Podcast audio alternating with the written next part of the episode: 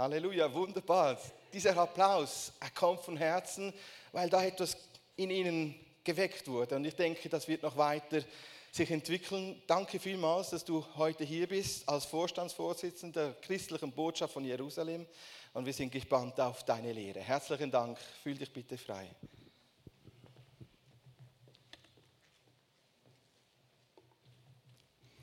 Ja, danke schön für das herzliche Willkommen hier bei euch in Aarau.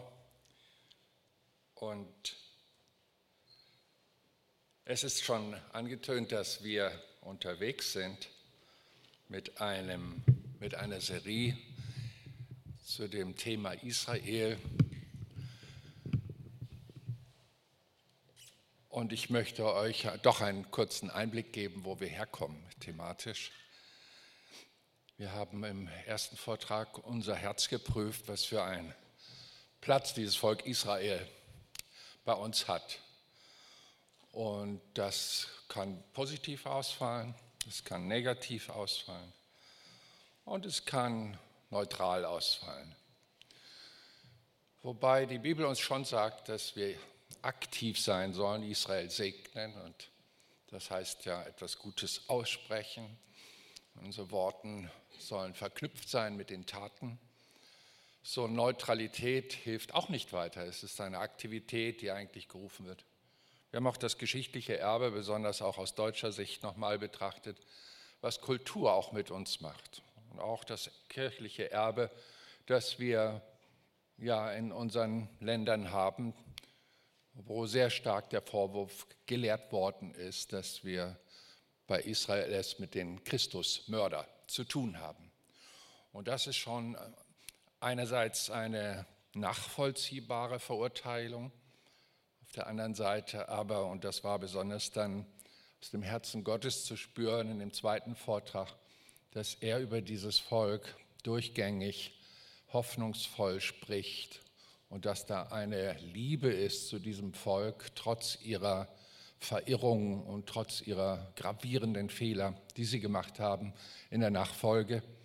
Und so haben wir zunächst einmal uns gedacht, ja, wenn Gott Israel so sehr liebt, das einzige Volk, das er sein Volk nennt, unter allen Nationen. Könnte einen fast eifersüchtig machen.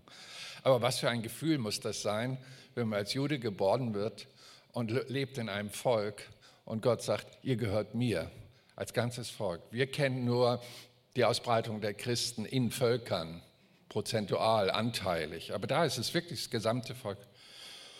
Und dann haben wir die Erwählung, die Berufung Israels bedacht mit äh, all den Details, Aussagen in diesem dritten Vortrag, sind dann auch in das dunkle Thema der Verstockung reingegangen und äh, dann aber auch in die auffällenden Aspekte, dass Gott Israel sammelt.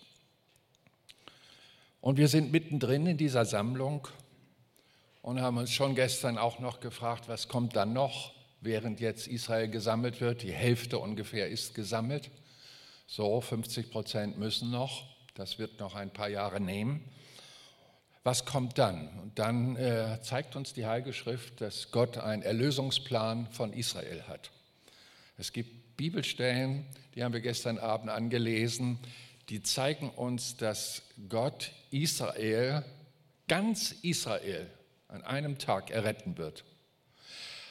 Ähm, für unsere europäischen, zentraleuropäischen christlichen Erfahrungen ist das etwas unwahrscheinlich. Aber ich äh, durfte in vielen Ländern sein und habe also Massenbekehrungen gesehen. In äh, Nigeria, wenn da Zehntausende nach vorne kommen, da einem ganz normalen Aufruf, Jesus Christus zuzulassen. Also Massenerweckung, das ist das, was Gott plant mit Israel und er kann das.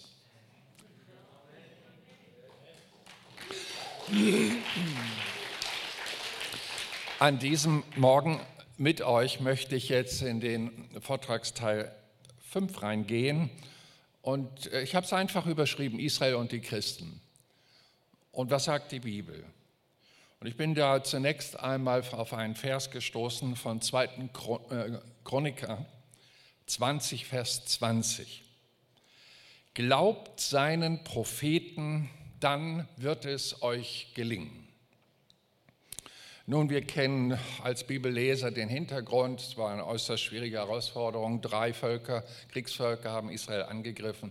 Ich will darauf nicht eingehen, weil dieser Satz, glaubt seinen Propheten, ist ein Grundsatz.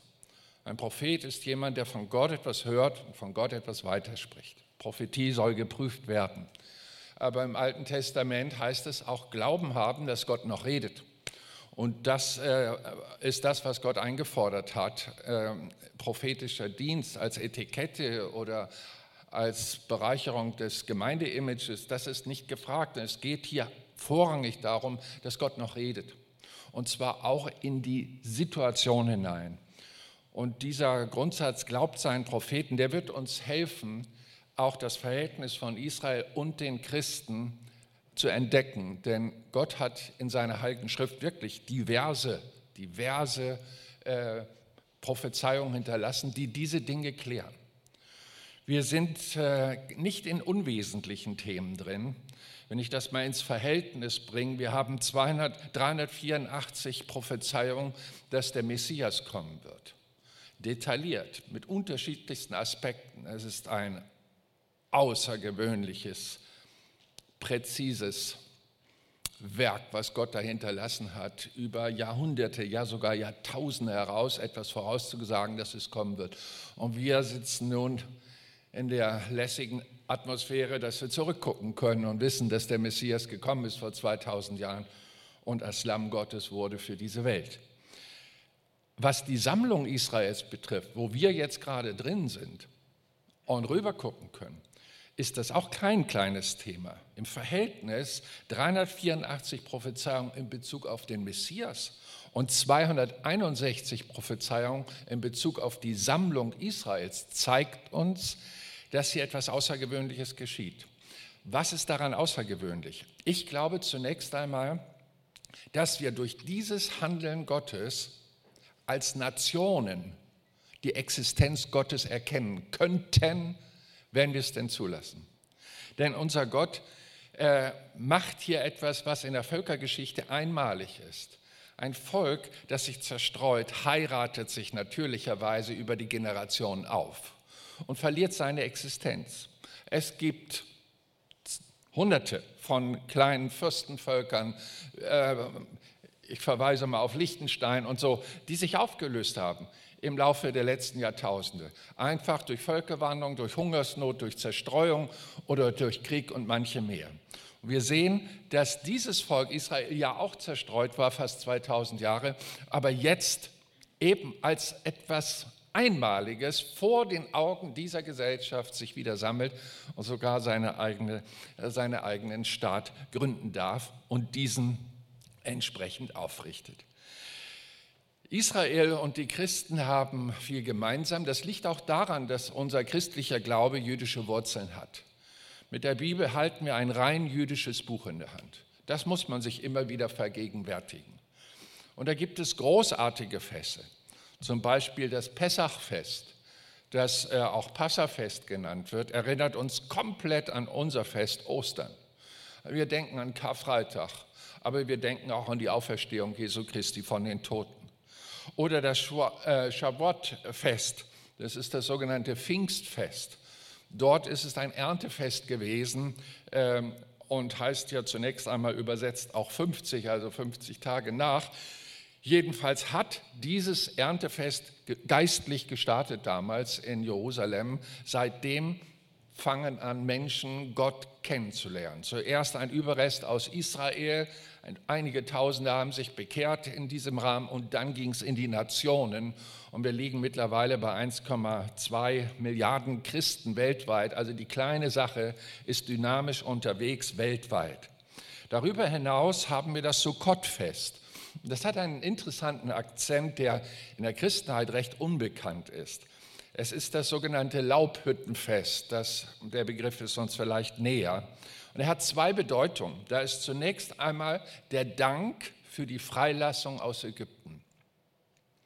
Es ist ein Fest der eigenen Bekehrung, darf ich es mal so sagen.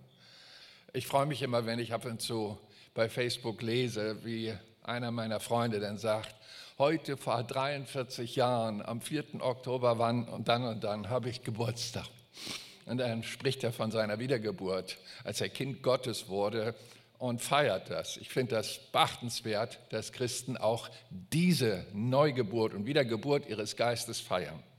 Und das äh, lebt auch in Israel. Die Erinnerung, dass das Volk vor tausenden von Jahren nach 400-jähriger Versklavung in eine Eigenständigkeit durch Gottes Handeln geführt worden ist, mit dem Ziel Kanaan, eben jene Landesgrenzen, in denen Israel heute wohnt. Und es drückt aus, dieses Sukkot-Fest, wir sind weiter mit Gott unterwegs. Wir nennen das Nachfolge. Und wo geht es hin? Naja, die sind innerlich unterwegs, Kanaan wirklich ganz in, sein, in Besitz zu nehmen. Und die Grenzen sind noch nicht so, wie Gott sie seinem Volk zugesprochen hat. Da müssten sie auch noch ein bisschen äh, von Jordanien bekommen und so weiter. Mal sehen, wie das läuft. Sie sind noch unterwegs. Und wir sind zu unserem himmlischen Kanaan unterwegs. Das feiern wir mit diesem Laubhüttenfest. Interessant ist, wie scharf Gott durch seinen Propheten Sacharja nun die Christenheit auffordert, dieses Fest zu achten und sogar mit Israel zusammen zu feiern. Ich lese aus Sacharja 8:23. So spricht der Herr, der Herrscher, in jenen Tagen, da werden zehn Männer aus Nationen mit ganz verschiedenen Sprachen zugreifen. Ja, sie werden den Rockzipfel eines jüdischen Mannes ergreifen und sagen, wir wollen mit euch gehen, denn wir haben gehört, dass Gott mit euch ist. Wir kennen diesen Prozess aus Erweckungsländern, wenn ausgetrocknete Christen aus bestimmten Ländern kommen und dorthin fliegen, um an dieser Erweckungsluft teilzunehmen. Und hier wird etwas von diesem Geheimnis mitgeteilt. Wir haben also mit ihnen zusammen äh, eine Verbindung Gegenwart Gottes. Da, wo er wirkt, da wollen wir sein.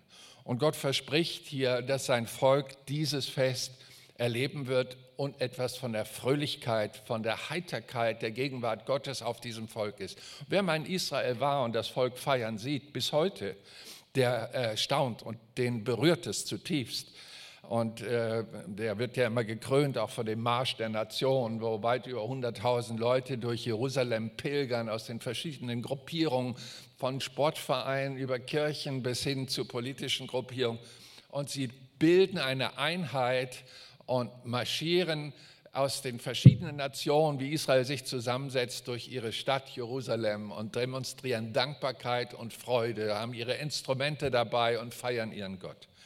Und es wird geschehen, heißt es hier weiter, wenn eines von den Geschlechtern der Erde, ah nein, ich lese 16, Jesaja 14, 16, es geschah alle übriggebliebenen von allen Nationen, die gegen Jerusalem gekommen sind, die werden Jahr für Jahr hinaufziehen, um den König, den Herrn der Heerscharen anzubeten und das Laubhüttenfest zu feiern. Interessant ist, dass hier jetzt die Nationen mit reingenommen werden. Das Laubhüttenfest von seinem Ursprung ist eine rein israelische Geschichts- äh, Sache. Aber jetzt kommen plötzlich die Nationen dazu und die Koppelung. Unser Laubhüttenfest, unser Sukkottfest ist unsere Bekehrung und Wiedergeburt.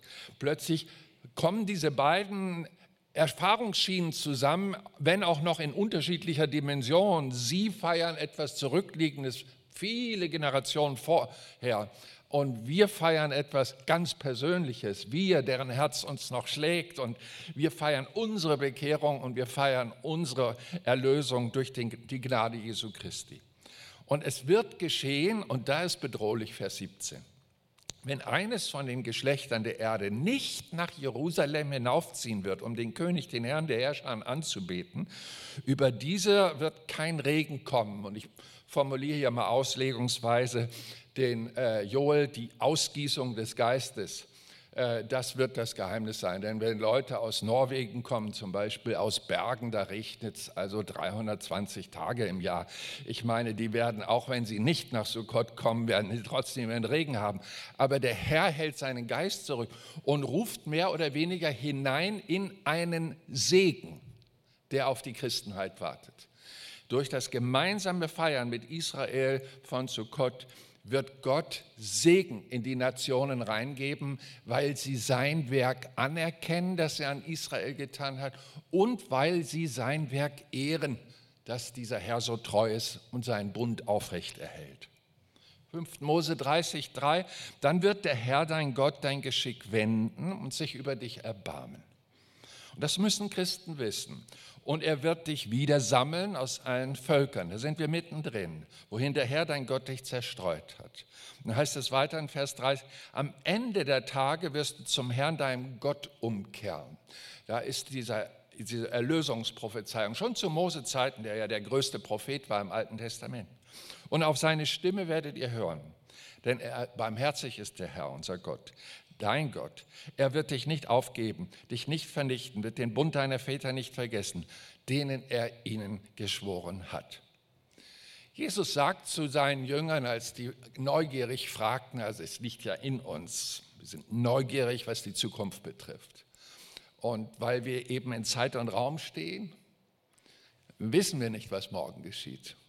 Wir können nur Spekulationen anstellen. Wir wissen nicht, was nächstes Jahr geschieht oder in fünf Jahren geschieht. Ach, was würden die Börsianer drum geben, wenn sie wüssten, wie die Aktien morgen stehen? Äh, also die ganze Fragerei auch nach Horoskopen, die bis in die politische Szene immer noch aktuell ist, diese Andacht der Heiden. Ich verstehe es nicht. Also sie gehen überall hin, aber nicht da, wo die Quelle ist von dem, der Wahrheit ist und die Zukunft kennt. Und das ist unser Gott. Und so haben seine Jünger Jesus gefragt, siehe, hey, wie, wie läuft das jetzt weiter? Wie geht das? Du sprichst von deinem Abschied und äh, sagst uns hier Ereignisse. Und er sagt, ich habe euch doch alles vorhergesagt. Und allein dieser Hinweis aus Markus 13 zeigt, wie fair Gott ist. Seinen Gläubigen sagt er vorher, was er beabsichtigt zu tun. Das ist typisch Gott. Er zieht uns vertrauensvoll in sein Wissen hinein. Und das machte er schon bei Abraham, als Sodom und Gomorra vernichtet werden sollten. Er zieht ihn mit in sein Wissen hinein. Von daher solltet ihr dem prophetischen Wort, was die Zukunft betrifft, Achtung entgegenbringen, denn unser Gott will dich damit in sein Vertrauen mit hineinnehmen. Überles es nicht, sondern bedenke es. Achte dich geehrt, dass er dich vorinformiert. Ich jedenfalls habe gemerkt, je länger und je mehr ich in der Heiligen Schrift studiere, nicht, dass ich schon erkannt habe alles, werde ich sicherer. Ich fühle mich begleitet, ich fühle mich sicher in dem, der mit mir, mit dem ich unterwegs bin. So rum. Er hat uns ja viele Zeichen im Vorfeld seiner Wiederkunft hinterlassen und das, da geht es also um dieses große Ereignis, dass der Messias von seinem Abschied spricht aber von einem erneuten Wiederkommen. Und jetzt ist die Frage, wann kommst du wieder? Das haben die Jünger damals bei der Himmelfahrt, äh, die wir jetzt ja kürzlich bedacht haben, nach unserem Kirchenkalender schon gefragt. Und ähm, das bleibt offen. Also Datum kriegen wir nicht. Das ist festgesetzt bei Gott allein, aber er gibt uns so viele Zeichen und Hinweise, was bevor Jesus wiederkommt, sich auf dieser Erde unter den Gesellschaften der Nation ereignen wird. Er spricht von besonders viel religiöser Verführung. Wir wissen, es gibt drei Kapitel im Matthäusevangelium, 24, 25, 26, wo Jesus intensiv über die sogenannte Endzeit lehrt. Hey, wenn Jesus etwas sehr intensiv lehrt, dann bitte schön beachtet das. Dann ist es wichtig. Über den Messias hat er viel gelehrt und prophezeit. Das ist das wichtigste Thema der Heiligen Schrift. Aber auch über die Sammlung, wir haben das bedacht. Und auch über die Endzeit. Jede Menge Information. Dieser Gottesdienst reicht nicht aus, diesen Schatz zu heben, aber wir gucken ein wenig rein. Er spricht also davon, dass bevor Jesus wiederkommt, niemand euch auf irgendeine Weise verführen soll. 2. Thessalonicher 2, Vers 3. Da sagt der Geist Jesus durch Paulus, den Christen, passt auf, es kommt der Tag, wo Jesus wiederkommt, aber dieser Tag kommt nicht, es sei denn, dass zuerst der Abfall komme. Zuerst der Abfall komme. Puh, das sind ja keine schönen Nachrichten, aber dieser Abfall, den Jesus da prophezeit im Matthäus-Evangelium, sehr umfangreich mit verschiedenen Bildern und, und Themen und auch ausgedachten Geschichten, konstruiert er letztendlich in uns auch ein Bild, was uns erwartet. Da müssen wir jetzt mal innehalten und feststellen, wie geht es der europäischen Kirche und Christenheit. Und ich muss sagen, ähm, was ich so feststelle, und das ist vielleicht in den westlich-europäischen Ländern noch stärker als in den östlich-europäischen Ländern, dass die Kirche und die Christenheit den Drang, in das Haus Gottes zu kommen, sich in seinem Namen zu versammeln, verliert, Stück für Stück. Wir sehen, dass selbst Freikirchen diesen Drang verlieren. Ich erzählte es gestern, also unsere adventistischen Gemeinden haben diverse Kirchengebäude als Freikirche verkaufen müssen, weil keiner mehr hingeht. Das ist nicht pandemiebedingt, sondern das ist äh, geistlich bedingt. Und Gemeinden, ich habe das früher als Präsident unserer Bewegung auch immer gesagt, Leute, schaut auf die Qualität eurer Gemeinde, nicht auf die Quantität. So ist natürlich klar, wenn du am Sonntagabend zu einem Grill-Gemeinschaftsabend einlehnst, dass da mehr Leute kommen, als wenn du zu einer Bibel- und Gebetsstunde einlädst oder nur einer Gebetsnacht oder zu einer Fastenwoche. Äh, da zeigt sich nun die fleischliche Christensubstanz und die geistliche Christensubstanz sehr deutlich und klar dass euch niemand verführe. Kirchen werden Lehrer werden, da haben diverse Prophetien uns das auch aktuell vor Augen gehalten. Ich habe mal als Leiter der Europäischen Pfingstbewegung alle Bischöfe in diesen 39 Ländern, die Mitglied sind bei uns in der Pfingstbewegung, gesagt, was sagt der Geist der Gemeinde? Schickt mir mal nach Brüssel in unser Büro diese Prophetien, die bei euch geprüft und bewährt sind. Und ich war erstaunt, wie viel Einheit, weil es ja derselbe Geist ist, in den Aussagen war. Und da war tatsächlich Abfall. Abfall bedeutet auch weg von den Ordnungen Gottes. Das heißt auch Auflösung von Gehorsam in Bezug auf bestimmte Themen der Heiligen Schrift. Nicht der Glaube wird aufgegeben, nur die Priorität des Glaubens wird aufgegeben. Das heißt, jeder, der letztendlich Glauben in sich trägt, er kann trotzdem das Vergnügen mehr lieben als Gott, sagt der Paulus einmal in einer Prophezeiung. Das ist der Prozess von Abfall.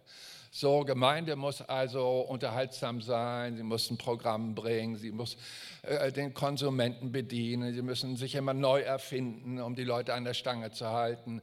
so viele Gemeinden leiden darunter, dass die Gegenwart Gottes fehlt, die ja die attraktivste Anziehungskraft hat und, und, versuchen die Leute über Programme bei der, bei der Stange zu halten. Der große Abfall bedeutet also zunächst einmal eine Schwächung der Christenheit. Und parallel gibt es ein Programm Gottes, wo die Christenheit sich mehrt. Nämlich in den Drittländern, wo die Leute an den Hecken und Zäunen stehen und noch Zeit haben, sich einladen zu lassen. Und dort wirklich Millionen, 13 Prozent Wachstum haben wir weltweit der Christenheit jedes Jahr. Da ist Dynamik. Gott sammelt während auch ein Abfall geschieht. Geschieht also beides. Und es heißt, dass dieser Abfall der Gläubigen, also Apostasia, das ist Treuebruch mit Gott, seinem Wort, und äh, diese Gehorsamsverweigerung, die mit einhergeht, die Wiederabfall zuerst und der Mensch, der Gesetzlosigkeit offenbart ist, der Sohn des Verderbens. Das heißt, die Christenheit und Israel werden, bevor der Messias wiederkommt, Jesus Christus, Jeshua, werden sie noch den Antichristen kennenlernen. Das ist das, was hier geschrieben steht. Der Mensch der Gesetzlosigkeit wird offenbar werden. Und es geht nicht um die Unmoral der Gesetzlosigkeit, sondern es geht um den Mensch der Gesetzlosigkeit, ist also personifiziert und wird auch noch genannt der Sohn des Verderbens. Ich habe euch mal eine Folie mitgebracht, die gibt eigentlich eine sehr gute Standortbestimmung, in welchen Zeiten wir jetzt leben. Ihr seht auf dieser Folie erstmal den großen Mainstream, der da von links nach rechts rübergeht. Das, ist die, das sind die Nationen. Die Nationen, die werden christlich äh, informiert und immer mehr Christen finden in den Nationen äh, zusammen und Kirchengemeinden entstehen, Mission geschieht. Deswegen findet ihr das zweifarbig, einmal lila gesetzt und einmal gelb. Und dann seht ihr diesen grünen Streifen, der von unten kommt und er arbeitet sich nach oben. Es ist die Sammlungsphase Israels, die noch nicht abgeschlossen ist. Und dann ist dieser Tag, diverse Bibelstellen findet ihr da unten drunter, können wir jetzt nicht durchgehen, wo äh, der Herr Jesus wiederkommt, das ist der rote Streifen, nicht auf dieser Erde, sondern in der Luft und die Gemeinde und die, die an ihn glauben, werden von ihm hochgebeamt. Äh, himmlische Kraft kommt über sie, zack sind sie weg. Das geschieht in einem Nu, in einem Atom heißt es im Grundtext. Ein ganz spannender Moment, auf den man sich eigentlich nicht also jetzt mit dem Wecker vorbereiten könnte, sondern es muss irgendwie so eine Dauererwartung in uns geboren werden. Jesus kommt wieder, in der Geist und die Braut, die sprechen, komm komm, diese Erwartung auf den Messias, die lebt übrigens in Israel auch. Messias, wann kommst du, um Israel zu erlösen? Das war die Frage der Jünger und diese Frage lebt immer noch unter den gläubigen Juden. Wenn wir jetzt in, nach Europa reinschauen, werden wir merken, oh, du liebe Zeit, was ist mit diesem christlichen Kontinent geworden? Interessant ist, dass das alte, dass das äh, römische Reich Parallelen hat zum Alten Reich des, aus, aus der römischen Zeit. Ähm, die, Bibel spricht ja in Offenbarung 17, Vers 8, das Tier, das du gesehen hast, war und ist nicht und wird aus dem Abgrund heraufsteigen und geht ins Verderben. Und die Bewohner der Erde, ich fasse zusammen, werden sich wundern, wenn sie das Tier sehen, dass es war und nicht ist und dass es wieder sein wird. Das ist eine Daniel-Prophezeiung, sehr komplex, dieses Thema. Ich verkürze. Der Prophet sieht, und wir haben unseren Grundtext in Erinnerung, den Propheten vertraut, den er sieht äh, eine Metapher, er sieht ein, ein Bildvorgang, er sieht ein Tier in der himmlischen Welt, das furchterregend ist und das stirbt. Und dann sieht er, dass es nach einer Zeit wieder aufersteht. Ein Tier, es ist nicht die Auferstehung von gläubigen Menschen, sondern von einem Tier. Und wenn wir dann den Kontext betrachten, merken wir, es geht um ein sogenanntes Weltreich. Und das Weltreich, wenn ich hier also die Folie euch zeigen kann, von Rom, äh, hatte ungefähr diese Ausmaße, die ihr da in dunklen äh, oder mittleren Orange findet. Es ging also hoch äh, in Europa quasi um das gesamte Mittelmeer herum, von Spanien, Frankreich bis nach Großbritannien. Und auch der Nordstreifen äh, der, des afrikanischen Kontinents gehörte mit hinein, bis rein in die israelische Ebene, Türkei und so weiter. Und wenn man jetzt diesen, dieses alte Europa, dieses Weltreich Roms, das fast tausend Jahre währte, wenn man da hineinschaut in, das, in die jetzigen Grenzen, finden wir eine neue Formierung eines Weltreiches. Das ist Europa. Wir haben ein Weltreich in der USA, wir haben, hatten ein Weltreich in der Sowjetunion samt ihrem Zerfall und anderen Bemühungen, es wieder mit Neurussland aufzubauen. Aber wir haben eine starke, auch wirtschaftliche Kraft in Europa. Und da gibt es einen sogenannten Barcelona-Prozess, und ich zeige euch dieses Bild, 1995, äh, da hat man die Grenzen von dem neuen Europa gesetzt und sie sind fast identisch mit dem alten römischen Reich. Wir wissen aus der Daniel-Prophezeiung, dass Weltreiche mit Tieren verglichen worden sind.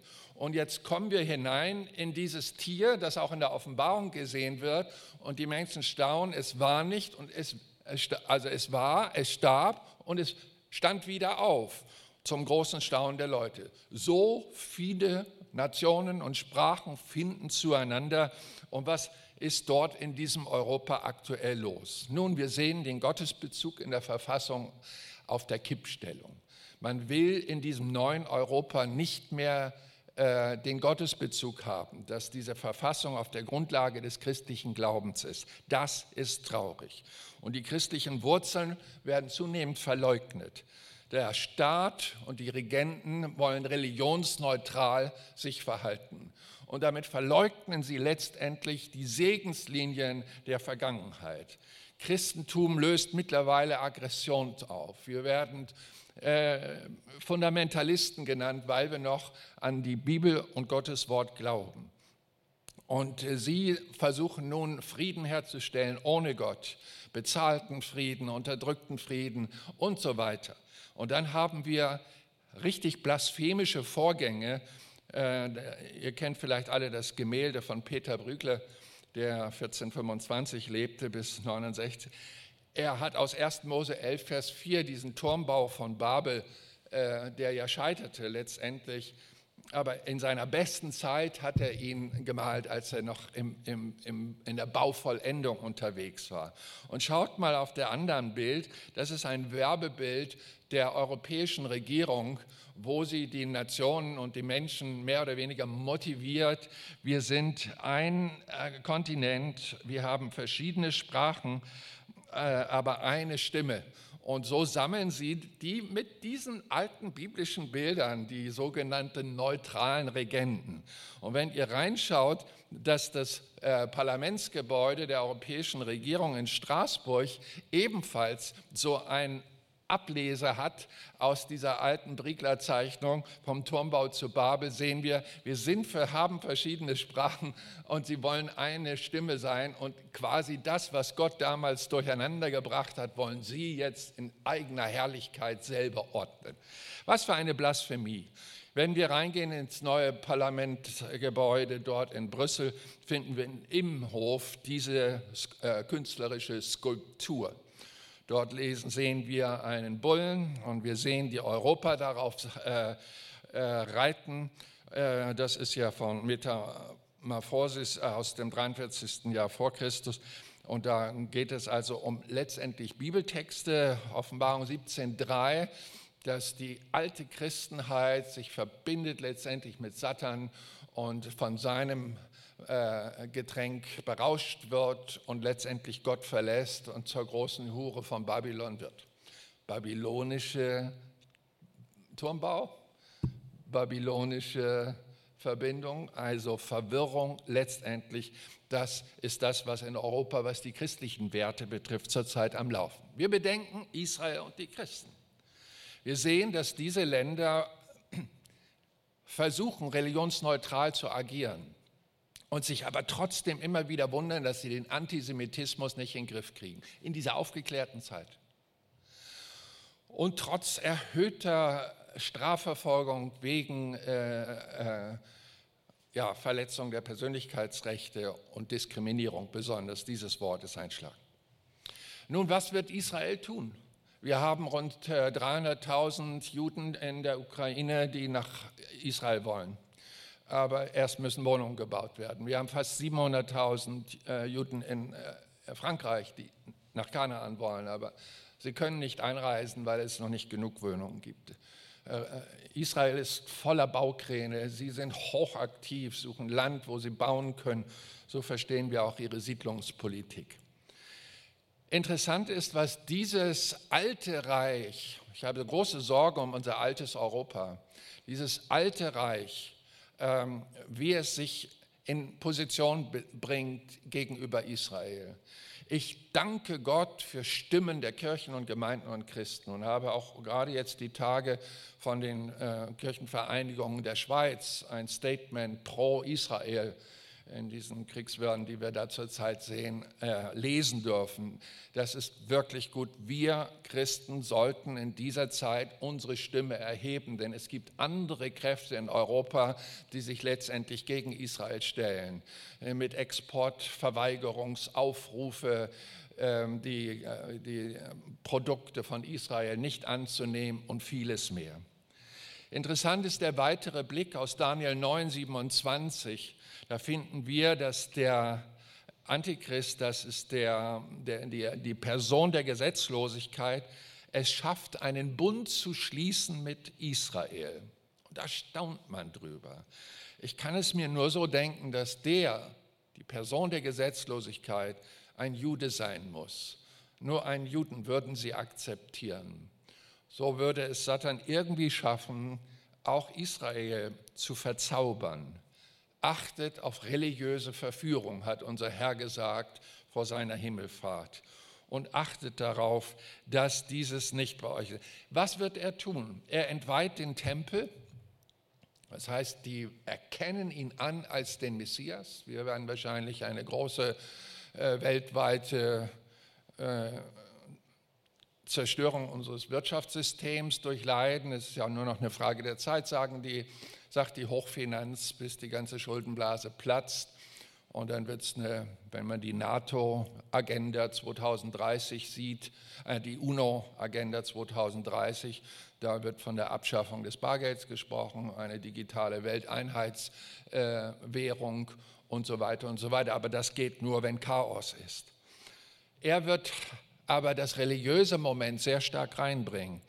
Es heißt dort, dass er den Tempel entweiht. Wir lesen gleich den Text. Er wird den Opferdienst abschaffen in Israel, gewinnt die kriegerischen Auseinandersetzungen, äh, neue Länder und seine äh, Herrschaft wird insgesamt zunächst einmal begrenzt dreieinhalb Jahre. Die Merkmale dieses äh, Antichristen und dieser Macht, die Abfall von Gott bewirkt, beschreibt er äh, die Offenbarung durch Johannes. Er erhält von dem Drachen seine Macht, wird angebetet, lästert Gott und vernichtet die Heiligen. Und er schafft es, die Leute eben durch bargeldlose Systeme in den Griff zu bekommen, dass niemand mehr kaufen und verkaufen kann, wenn er nicht das Malzeichen des Antichristen hat. Die Agenda 2030 hat also hier auch andere Aspekte. Es gibt über 25, 26 Aspekte, wo hingearbeitet wird. Und das sind äh, Sanktionsprogramme für alle, die diesem Programm widerstehen. Und wir sehen, dass es jetzt schon möglich Konten einzufrieren äh, von Politikern weltweit. Wir sehen, dass Enteignung äh, auch geschieht. Und äh, das große Programm wird sein, wir werden einmal keinen Privatbesitz mehr haben, wenn es nach der UNO geht, äh, weil sie das edle soziale Ziel verfolgen, dass alle Menschen Nahrung bekommen. Und dazu brauchen sie Geld, also geht es an die Kassen der Reichen und der Vermögenden und dann werden sie sich als Retter darstellen in großen Krisenzeiten, aber letztendlich geht es darum, sie dann unter Kontrolle zu kriegen. Die Zahl 666 haben wir ja in der Offenbarung einige Male, unter anderem Offenbarung 13, 16. Und es eben, das ist diese Formulierung auf den, der als Christus erscheint, aber in Wirklichkeit ein Antichristus ist. Er bringt die Kleinen und die Großen, also durch alle Gesellschaftsschichten und die Reichen und die Armen und die Freien und die Sklaven, dass man ihnen ein Malzeichen in ihre rechte Hand oder an ihre Stirn gibt. Und dass niemand kaufen und verkaufen kann als nur der, welcher das Malzeichen hat. Den Namen des Tieres oder die Zahl seines Namens. Wenn wir uns das nächste Bild anschauen, es ist, äh, es ist schon gängig, also mit den Mikrochips. Ähm, in der Tierwelt ist es gängig. Wir haben es mittlerweile äh, als schicke Variante von Edeldiskotheken. Ich, aus Barcelona habe ich gehört, läuft das. Und in Rom gibt es auch so eine Edeldiskothek. Und es ist ganz schick, wenn die Hübschen und Reichen da kommen einfach nur einen Chip irgendwo dran halten beim Bezahlen, beim Reinkommen und so weiter. Und äh, wir haben es in Altenheim, gerade bei Demenzkranken ringen die äh, Verantwortlichen um Einverständnis der Verwandten, dass die Leute geschippt werden, um sie zu kontrollieren. Und wir haben es mittlerweile in der Bevölkerung zunehmend. Nicht nur, dass unsere Tiere geschippt werden, äh, eigentlich ständig jetzt, auch aus versicherungstechnischen Gründen, steuerlichen Gründen und so weiter und so weiter. Ähm, sondern es kommt rein in unsere Gesellschaft und es hilft zunächst einmal. Es hilft enorm. Merkt ihr, wie wir durcheinander gebracht werden im, im wirtschaftlichen System? Wie viel PIN-Codes muss man sich bitte schön merken in unserer Zeit? Ja, und dann kommt dieser Chip und er wird uns erlösen von diesem Durcheinander und wie oft haben wir es vergessen und wo haben wir den Zettel hingelegt und so weiter. Also das wird schon clever ablaufen. Das, äh, parallel dazu läuft die Zerstörung und der Aufbau des Tempels. Wir wissen um die Zerstörung 70 nach Christus, seitdem ist er nicht wieder aufgebaut. Und wir wissen, dass nun äh, Aufbaupläne existieren. Es gibt ein, in der Negev-Wüste, Bauamt hat die, diese Tempelanlage, ein Prototyp genehmigt. Und äh, die wollen alles gut trainieren, dass wenn die Erlaubnis kommt, auf dem Tempelberg wieder einen jüdischen Tempel zu bauen zur Ehre ihres Gottes, damit das ruckzuck hochgezogen wird. Und das Evangelium des Reiches, sagt Jesus, wird gepredigt werden auf dem ganzen Erdkreis, allen Nationen zu einem Zeugnis. Und dann wird das Ende kommen. Und wenn ihr nun den Groll der Verwüstung, von dem durch Daniel, den Propheten, geredet ist, an heiliger Stätte stehen seht, wer es liest, der merke auf. Nun, auf dem heiligen Platz, wo der Tempel war, zur Ehre Gottes und seine Gegenwart präsent war bei der Einweihung unter König Salomo, da steht mittlerweile ein anderes Gebäude. Es ist letztendlich der Felsendom, muslimisches Gebäude. Der Felsendom wurde 687 gebaut und steht als UNESCO-Weltkulturerbe stolz auf diesem Hügel Moria, wo einst Abraham seinen Isaac opfern sollte. Daniel 8, Vers 11 sagt, er nahm ihm das regelmäßige Opfer weg und die Stätte seines Heiligtums wurde gestürzt. Und dann heißt es weiter, wird große Bedrängnis sein, wie sie von Anfang der Welt bis jetzt nicht gewesen ist und auch nie sein wird. Aber das Zeichen seiner Wiederkunft, 2. Thessalonicher 2, ist, dass ihr euch nicht schnell in eurem Sinn erschüttern lasst und nicht erschrecken lasst, weder durch Geist noch durch Wort, noch durch Brief, als seien sie von uns, als ob der Tag des Herrn bereits schon wäre. Nein, dieser wird erst geschehen, äh, wenn der Antichrist sich in den Tempel setzt und, und wahrgenommen wird und der große Abfall geschehen ist und wie das da spannend weitergeht mit uns, und da wird uns in der zweiten Einheit äh, sicherlich eine Gänsehaut kommen, ist das, was in Offenbarung 12 steht, nämlich wie Israel und die Christen in eine Schicksalsgemeinschaft hineingedrängt werden in diese Zeit. Soweit mein erster Beitrag hier bei euch. Danke für die Aufmerksamkeit.